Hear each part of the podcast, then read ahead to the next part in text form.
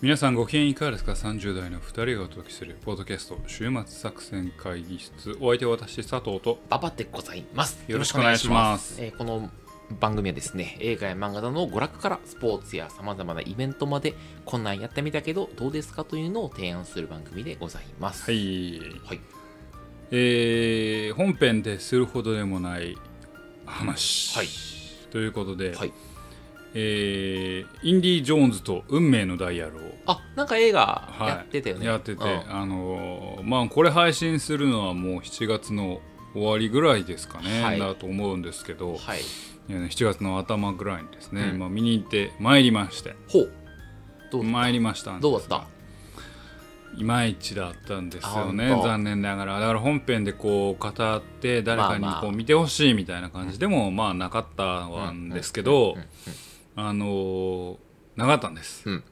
でももちろんなんかポイントポイントではなんかいいなっていうシーンとか、なんかちょっと感動する心動かされる部分もあるんですけど、うんうんうんまあ総じてちょっと長くてですね長いんだ。ちょっとダメだったんですよあねでああのあれこのポッドキャストで話しましたかね？あの僕あのジェームス・マンゴールドっていう監督なんですけど、んあのフォード VS フェラーリっていう作あ品あ、はいはいはいはいはい。めちゃくちゃ面白かったんですよ、うん。た多分このポッドキャストでやってたんじゃない多分やってると思う。うん。と思うんですけど、めっちゃ面白くて、う僕もめっちゃ期待してたんですけど、えーインディ・ジョーンズに関しては彼の良さがちょっとあんまり出てなかったまあ結構ジャンル違うもんね。いやジャンル違う全くジャンルは違うんだけど、なんかね男臭いなんか影のある男みたいななんかある種の過去にとらわれた男みたいなのをはずっと書き続けてた監督だったんです。なるほど。でその結果インディもそうなっとるんですよ、うん。作中でね。ちょっと、えー年を置き年を置いて、うん。えー一世代前、えー一世代なんだろうまあ古古いおっさんになってて、うん。うん。えー侮若いから人たちからはちょっと侮られてるみたいな感じになってるんですよね。でそれはなんかこうちょっとインディー像とは違ってるしはあちょっとペシミスティックすぎるかなみたいなところもあって。まあ、いわゆるそのおっさんを主人公にすることで中高年の市場を取り込もうみたいな。いやまあまあインディ・ジョーンズを見たいって人は結構いると思うからああああさ一定数ね。うん。間違いなく。うん。ハリソン・フォードがやってるし。なるほど。でそれをどう、ね、一応最終作と言われるからどう終わらせるかみたいな、うんうんなるほど。でテーマ的にもなんか過去とか時間とあの何向き合うみたいなうんうんところがテーマなんだけど、うん。それをねどう終わらせるかっていう時にちょっとうーんあんまりインディ・ジョーンズになるのに期待したものとは違ったなと思ってうん残念でしたけど、はいもしあの興味ある方はね、あの夏の超大作の一つだと思うんであのぜひ見ていただければね、うんインディ・ジョーンズは御とあハリソン・フォード御年80何歳かな？なんかへー。82とかそれくらいだと思うんですけど。82で主演やんだ。主演やって頑張って。82年2年でこんだけ金稼げるあの俳優ってすごいうんようんうん。主演やって。まあそうだよね。確かに、日本の80歳の俳優が誰が主演やって中尾明さんみたいなもんやかな。そうそうそうそう。な。うん。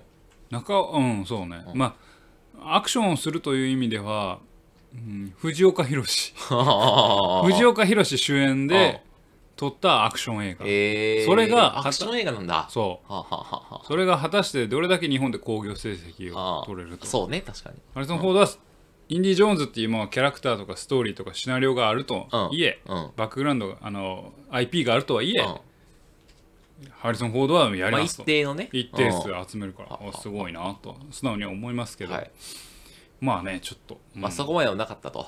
そこまではなかったですね、はいはいはいはい。ちょっとまあまあ皆さん見てねちょっと判定をしていただければいいかなと思いますけどね。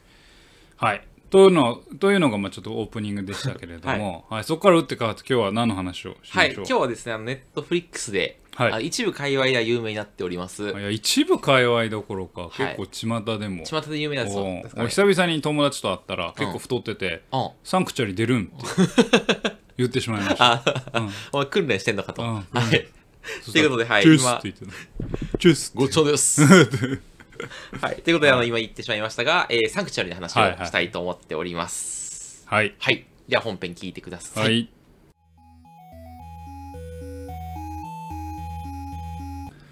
さあということでね今日の会議を始めていきたいと思いますが、今日のテーマは、はい。えーサンクチュアリネットフリックス。につい。てはい。えー配信ドラマサンクチュアリですね。はい、していただきたいます。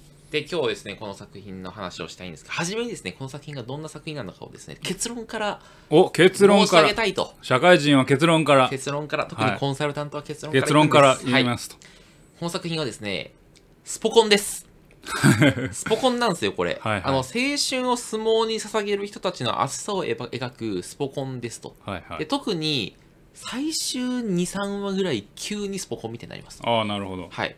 でちょっとオーバーに言うと本当に汚くて汗臭くてブサイクでやたらがたいがいいやつらが演じるウォーターボーイズだと思ったらいいですあーこれなるほどね。はい、これあれはウォーターボーイズなんです。あウォーターボーイズなんや、はい。あのへ汚ーいウォーターボーイズなんです。あそうなんや。はい知らんかった、はいそうなんです。なのであの汚いウォーターボーイズが始まると思って見ていただくのが正しい。なるほど、はい、ではい。あとは、まあ、あんまり知られてないその相撲業界の実態みたいなもの、はいはいはい。まあ、ちょっとあのオーバーに描いてるところもあるかもしれないですけど、はいはい。まあ、そういうところをねあの多少脚色はあれど描かれているのでそういうなんかそのあこんな感じなんだ相撲ってみたいなのを,、まあ、あのを理解するのもその知的なた楽しみ方としてはいいのかな。なるほどなるほどあれが全世界に発信され日本ってこんなんなんだって思われるのはちょっと侵害うって思うとこもあるけど、はいはいはいまあでもまあそういうねその独自の世界観があるみたいなのは,、はいはいはまあいいよなって思ってます。はい。っていうところで、えっと、物語の、えー概要ですね。話からまずいきます。ちょっとあの、知らない方向けにお勧めしますと、まあ、ネットフリックスが制作したですね、全8話の、はいえーオリジナルドラマでございまして、今年の、えー5月から配信された作品でございますと。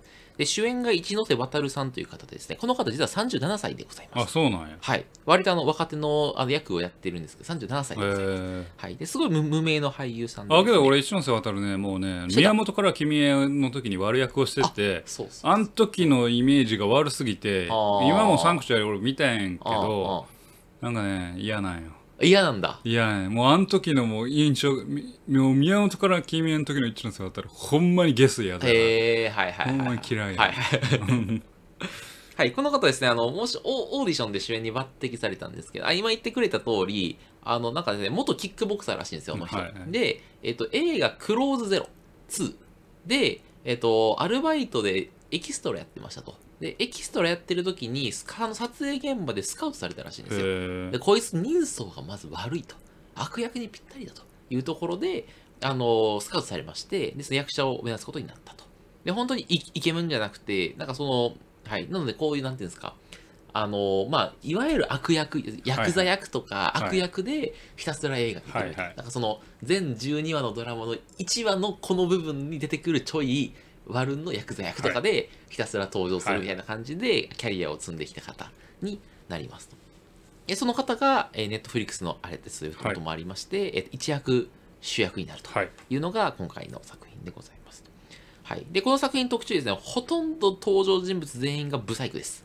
はい、あのブサイクというかあのあのイケメンではありません。でひ一人だけ俳優さんがいいるんですけどあのそうじゃなくてっていうでだでだからこそ生まれるそのリアリティみたいなもの。なんかウォーターボーイズってさちょっと綺麗な世界なんだけど綺麗すぎてちょっとリアリティがなかったりするじゃない？い、ははいはい。でもあのイケメンじゃないやつらがウォーターボーイズ的なことやることで生まれる謎のリアリティっていうのが この作品にはあるみたいな、はいはい。なんかその自分がそこにちゃんと入れる。そんな感じは受けなかったけどね。いや、お前、最後の方まで見てくれ、熱くなるから、あれ、はいはい。マジでね、熱くなります、心が。はい。へで、俳優としては、あの、え染谷翔太さん？ーあ染谷ね。あ、そう、染谷翔太さん、うとか、あの、小雪さん、はいはい。そしてなんといっても、あの、ピエール滝さんが出ておりまして、ね。はい、作品に復帰しております。あ結構、あの、無名の方も多い作品でご本ざいまあんた忽那しおりさんを触れないんだね。あ、うん、俺は、あの、す好きだけど、うん。あの、まあ、そんな有名かな。あのああ結構、まあ、僕はちょっと、うんまあ、あるあるところから。あるところから、うんちょっとあるところから。お前なんか急に業界通じる。いや俺なんか昔のイメージと全然違って美美人やなと思ってはいはいはいはい、はい。結構タイプでした。ああ、ああいうのが割と好きなんだね。いやあんなタイプじゃないのあんまどっ髪ちなの？ショートショートヘアとかあんま好きじゃないあどあ、昔は好きやったんや。いやいや昔は好きじゃなかった。あ今は好きやんな。今好きなああれ？サンクチュアリの俺ショートカットやん。ん第2話だからショートがそんな好きじゃないねんけどでショートカットがそもそもそんな好きじゃないなかったけど、んサンクチュアリのやつを見て、うんショートカットこのくだりいる？いや、ほんまよか。いや、ほんまやな。うんなんで佐藤の女の子好みの話を途中でする。はい、すいませんでした。はい。うんじゃあ、話戻しますと。話戻してはい。で、あの、力士あ役を。岸谷五郎とかね まあまあまあ、そうね。はい、そうそうです。うんで、あの、力士役を演じる俳優さんはですね、全員専門家指導のもとで、1年間に及ぶ肉体改造であるとかお、相撲の稽古を行ったと。だから、まあなんかそういう人とか、あの、えっと、元力士の人が出てたり、うん実際にするというところでございます。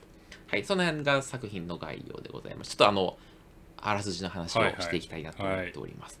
であらすじはですね、主人公が、えー、尾関清さんという、まあ、はい。あの、えっと、一ノ瀬で渡るが演じるやつなんですけど、まあ、九州に住むヤンキーの高校生であると。はいはい。はい。で、あの、借金が原因で家庭が崩壊して、37歳がヤンキー役やってたって思うとちょっと笑えるな。ちょっと笑うやろ。うん。だから俺、初めにそれ知らなくてよかったなと思って、うん。うん。ちょっと確かに老けてるなとは思ったけど、ノイズノイズになるけど。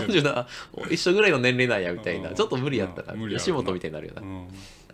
では、あの、まあ、借金原因で家庭が崩壊しておりまして、はい。まあ、父親が割と、えー、と無気力に、ねあ北郎さんが、はいはい。無気力に。で、母親は、あの、浮気をしていると。はい。まあ、そういうなんか割とあ家庭環境になりまして、まあ、完全にあぐれてしまっていると。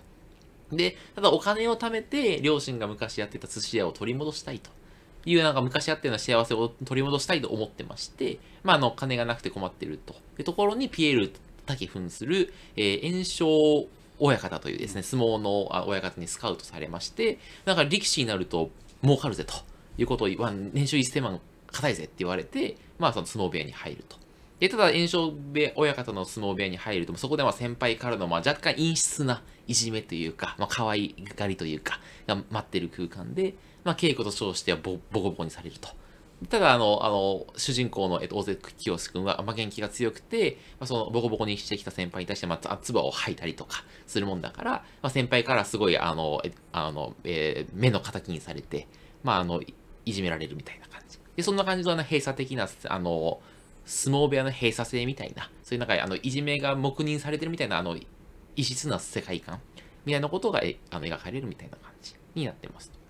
で、初めはあの金を稼ぐためにいやいや相撲に取り組んでる主人公なんですけど、まあ、そこまでやる気があるわけじゃなくてみたいな感じで、あの、稽古後はホステスの女と付き合ったりとか、まあ、あの、IT 企業の社長とかと知り合って、あの、六本木とかで悪い遊びをするみたいな感じのやつを覚えていくみたいな感じになっていきますと。で、ただまあ、いろんなことをきっかけに、まあ、その、あの、相撲、相撲に正面から取り組もうみたいな感じになっていって、まあ、ちょっとずつそのですね、あの、相撲の、あの、奥深さとか魅力を知っていったり、あの先輩からお前は思考が足りないということを言われ、あの思考は基本であるということを理解して、あの、え思考が頑張っていくみたいな。で、それね、そこからちょっとね、ウォーターボイス的になっていくんだけど、あの、大勢の熱意に次第にその、初めいじめてた先輩の力士が、俺も相撲やるわみたいな感じになっていって、なんかその、みんなで相撲頑張っていこうぜみたいな感じになっていくと。で、果たしてその大勢は相撲で出世できるんだろうかみたいなのが、まあ、本作の概要というところにはい。なっております。はい。どうでしょうこのスポコン。うん。いやいいんじゃない？汚いからこそリアリティいやなスポコン別にいいんじゃない、はそれ自体は、どうでしょうかこれは。いや、俺はね、炎症に、お前はに、うん何やったっけ？ごめん今中脇のモノマネを一緒にやってんねんけど。あの第一話のお前は炎症に恨みがあるんじゃないか。お死のお前は炎症に恨みがあるんじゃないか？支援をやめろ。支援はやめた方がいい。会長ね。会長あの相撲協会のね。中脇それをふとね。思い出し確かに思い出しましたねはい。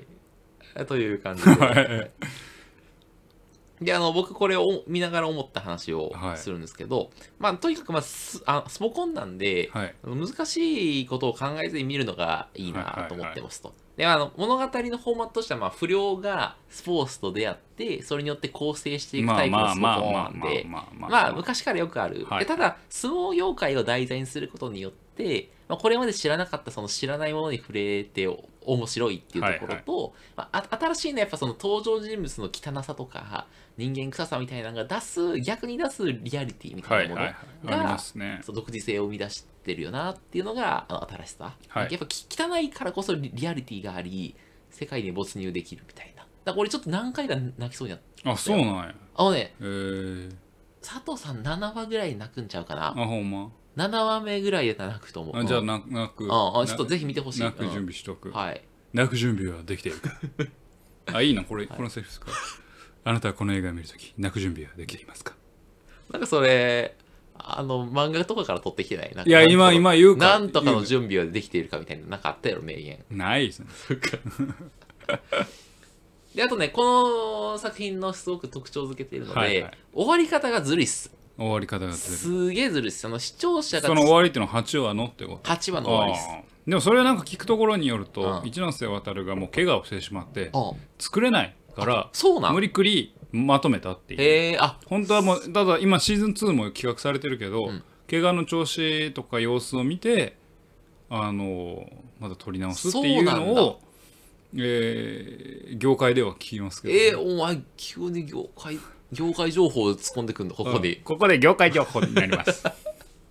えそれ知らんそれを聞くとちょっとまたいやな変わってくるけど。あまあまあとりあえずじゃああその情報なしでうん。考えるとちょっとずるいと、すごいなんかお続きどうなるんだろうっていう思いが最高潮に達した瞬間に作品が終わるの。うん、うん。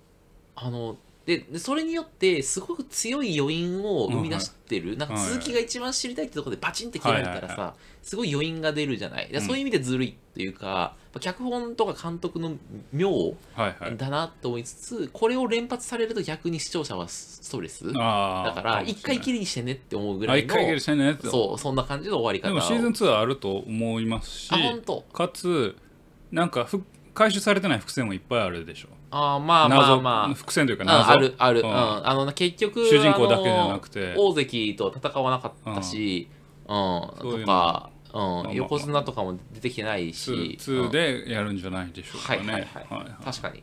そうね。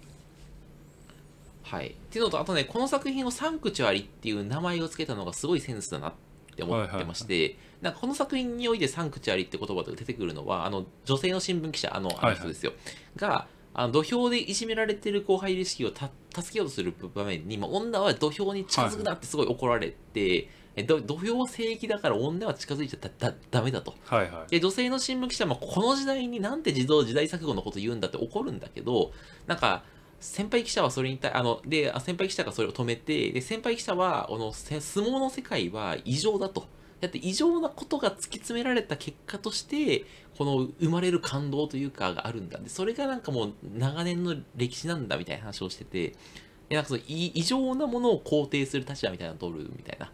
でその相撲のここだけは聖域なんだみたいな。そのね、このご時世においても聖域なんだみたいな話をしてて。でなんかそうそういうものでその世界に提示するコンテンツを作るっていうのがおなんかいいセンスだなまあ攻めてるよね。攻めてる。う。ん。うん。それを肯定したもの要は今の流れってそれは聖域にするべきものじゃないっていうそうそうそうそう流れにするのがうん。まあお行儀のいいうん。作品じゃないですか。そうそうそう。そこでまあある種はそのそこのなんだろうな時代錯誤感は自覚しつつも、そう。それでもなお突き通すっていうのは腹くくってんなとそう。でその聖域に命を懸けてるやつらのかっこよさみたいなのを描くんだよ、うん。聖域をこう肯定するんだよねっていう。だその世の中の多様性を受け入れるのは正しいよねみたいなそういう流れから逆らって、ね、けどそれはネットフリックススがやるっていうのはねなんかあれだけどね珍しいというか。ネットフリックスって結構何？ポリコレ的な。ポリティカルコレクトネスは、まあある程度物語の中に入れますみたいな。そうそうそうそうそう。時代に、うまあ言い方悪いけど迎合しますみたいなうんうん、うん、スタンスを取る作品が多い。中で、まあそういう意味ではなんかすごい攻めたかなと思うな。そうそうそうそうそう、ん。ね聖域でそれサンクチュアリっていうタイトルで、いうん。やなんかそのタイトルをさそうつけずにさなんかそれはそれでっていう中心に置かない考え方もあるじゃん、うん。そういうのはありつつなんか別のところにタイトルを持っていってその相対的にちょっとメッセージ性を弱めるみたいなやり方がある中で、サンクチュアリってタイトルでこの作品を持ってくるっていうのながなるほど。そうそうそう。おなんか攻めてんなーっていうかいいセンスをっていうかいい根性だなってはいはいはいい。うはのを強く感じるなるほど。はい。というのが僕とした私のサンクチュアリ表ですね。いわかりました。ははい、で僕はこれを見ながらあのーもう同じフォーマット全くお同じフォーマットでいいからもう一つ作ってほしい作品があって、はいはい。ファームっていう作品を作ってほしい、ファーム？そそれどこのどこのうあのープロ野球の2軍。あ。プロ野球の2軍で入ってあのなんかその成績出ずでも谷町とかに悪い遊びを覚えていきみたいな。でプロ野球2軍のリアルが巨人の描かれ2軍るやろ。どっちかというとプロ野球じゃなく阪神でてお願いします。巨人の2軍やろ。阪神タイガース巨人の2でお願いします。軍の方がドラマあるやろ。あそう？それか中日？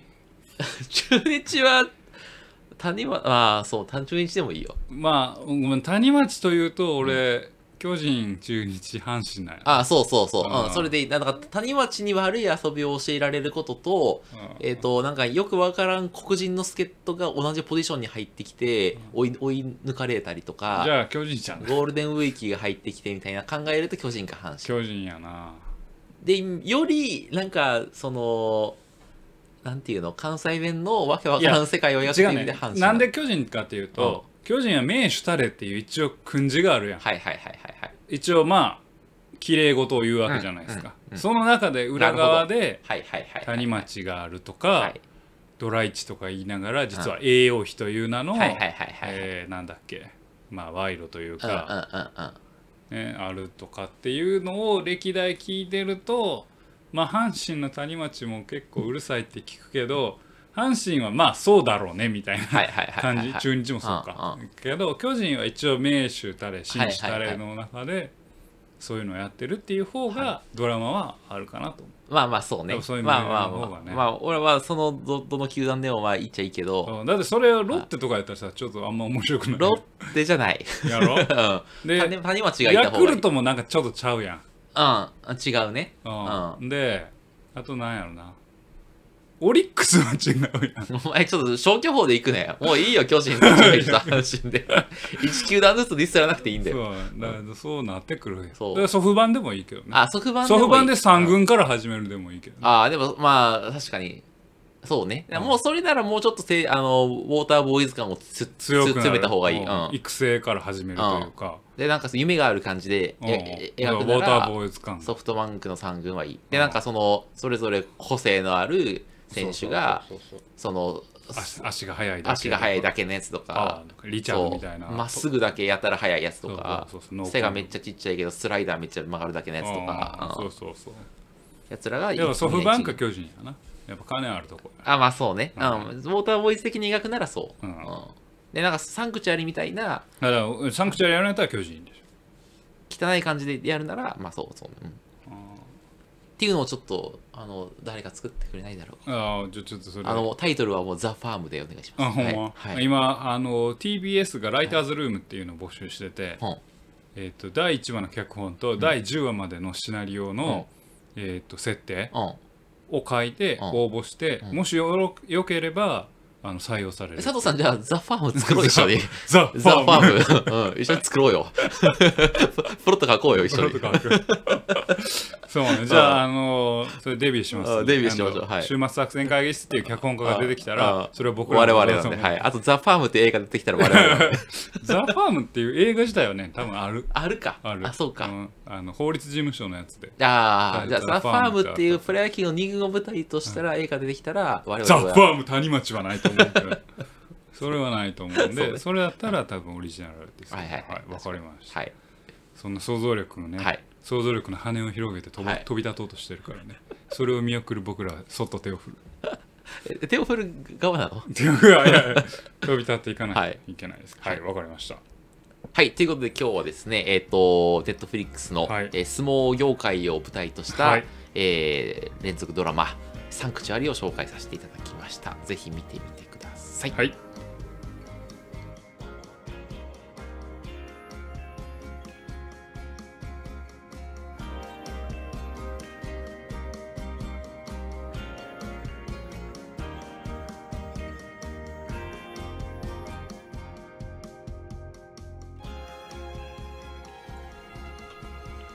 週末作戦会議室ではお便りをお待ちしておりますお便りはポッドキャストのメモ欄に記載されたリンクよりアクセスいただき、終幕作戦会議室ホームページ、メールフォームよりお願いします。またツイッターもやっています週末作戦会議室にぜひ検索くださいお便りはツイッターにいただいても結構でございます。はい、ありがとうございます。というわけでね、今回、えーは、えっ、と、ネットフリックス配信のドラマ、サンクチュアリをお話ししてまいりましたと。はいいうところでね。だからそういう意味では何でしょうね。まあちょっと最初ヤクザものっぽい雰囲気あるのは、うん。あのヤクザものでもよく出る人ばっかり出てるからね。ああ、ピエールまあ、滝とか、あピエール滝はそうやね。うん。うん、あの中脇だとか。確かに確かに確かに。そうだみんなね。顔ごついし怖いなうんちょっとここわもてのやつらが多いよね。ね、うん。そうそうそうそう。そう思いましたね。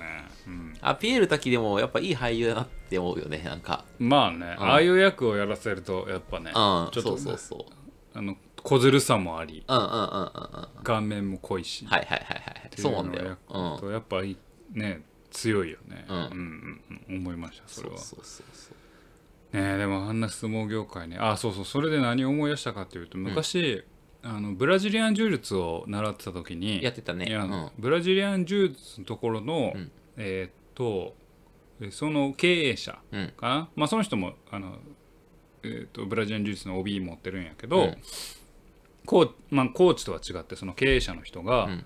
まあ、まあまあ言い方をしてるんよ。あでなんかキックとか、うん。キックボクシングとかもそれこそやってるような、うんうんまあ、総合とか総合格闘技とかもやってるような人で、まあ、総合格闘技ジムで、えー、とブラジリアン柔術クラスがあって、うん。まあ、そこに通ってたんやけど、どうやらその、えっ、とオーナー、うん。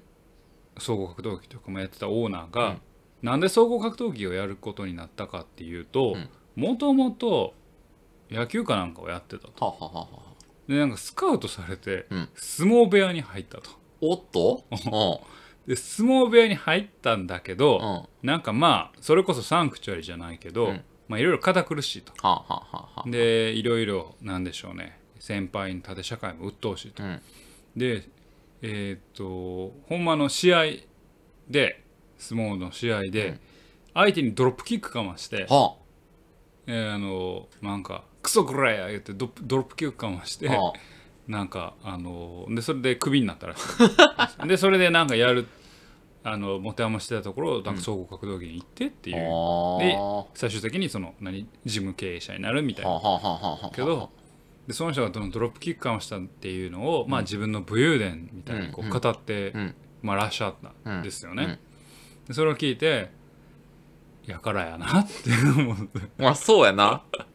悪い話よな。悪い話をするっていうそうそうそうそうだからそんなことをふとあのサンクチュアリ見ながらはいはい。でもなんか近しい感じがするよね。なんか、うんあの主人公とね。そうなんだと思ってなんか、うんでも主人公よりはちゃんと教育を受けてたよあまあ、うんうん、まあ、だからそれがもう限界に達してて、ドロップキックしたんやろな。ドラーっつって。て。そうそうそう。相撲ってドロップキックしてあかんの？あかんかったんやろな知らんけど。自分。ま、地面に落ちたら自分負けになるやん。あ、そうか。うん。なんかもう、落ちてもいいから、とにかく相手にダメージを与えたい人がやるやつか、ドロップキックはそうか。あかんかった。確かに兄弟子にしたんか試合中にしたんかちょっとごめん記憶は曖昧やけどはいはいはいはいドロップキックかもしたああ言。ってたな。まあでも、とにかく肉でぶつかり合って、なんかむ、むむかついとったんやろな。ムカついとったんやろな。勝てへん、勝てへんってなって。ねもうもう10年以上お会いしてないですけれども。はいはいはいそんなの思い出しましたね。僕がブラジリアン柔術やってた頃。はい。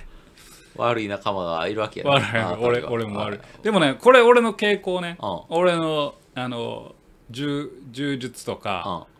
えーキックはやってないけどあの総合格闘技ジムもちょっと覗いてありましたから、した傾向ね、うん。ざっくりした傾向ね、うん。柔術とか、まあ、柔道は俺あんまちょっとよくわからんけど、柔術系は意外におとなしい人が多いんよああ、はあはあはあ。打撃系は割とやんちゃくさい人が多いああ。あまあもうざっくり傾向ようん。あのでもね、わかる気がするよもちろんそその何中には違う人もいっぱいいる,、うんうんうんうんいるけどなんとなくの傾向でなんか そんな感じだっれは昨日がかっこいいもん、なんか。た、うんあの、溢れるパッションをさ、その、腕に込められるじゃない。うんうん。でも、柔術はなんかちょっとさ、でもほんま締める時殺してやるっていう思いで締めるけどね、柔術の時？柔術お前そうなん？うん、殺す。殺意込めてんの？殺意込めあてる、そうなん？うん、そうせんとほんまに。あい落とすつやもりでやってる。じゃないとやられる？じゃないとやられる。やらないとやられるから。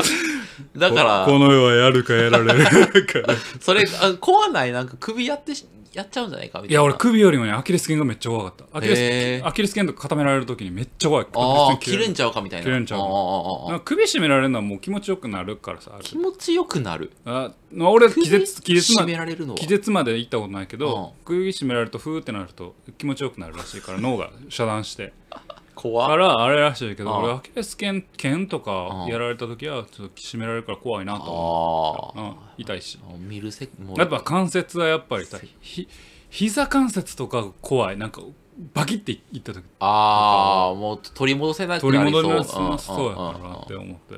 でもまあなんかちゃんちゃんとみんな真面目やからタップしたらちゃんと話してくれる。ああ。はいはいはい。うん、っていうのをちょっと思いました。はい。そんなん思い出したなちょっと俺もその一つだけ思い出した話なんかとしてもいい？お前あの昔大学生の時にさ、うん。お酒入るとさ人に関節決めたがる傾向あったよ な佐藤さん。ないない。で大体それやられんのさ俺やねん。仲間内ないで。ないない俺2回ぐらいやられたよ。ないない、うん。そんなんないよ全くだ捏造っていうのはこういうふうに生まれるんやなこと思って。証言してくれるよ。めっちゃ怖いな。捏造ってこうなるんだなと思って。今ちょっと恐怖に恐怖に鼻じらんでるわ。はいというところではいと今日は、いうところで今日はねはい。何を信じるかはあなた次第ですあなた次第。ということでやってまいりました、はい。はというわけでお送りしてまいりましたポッドキャスト週末作戦会議室。本日はこれに手を開き開き。お相手は私佐藤と馬場でございました。また聞いてください。さようなら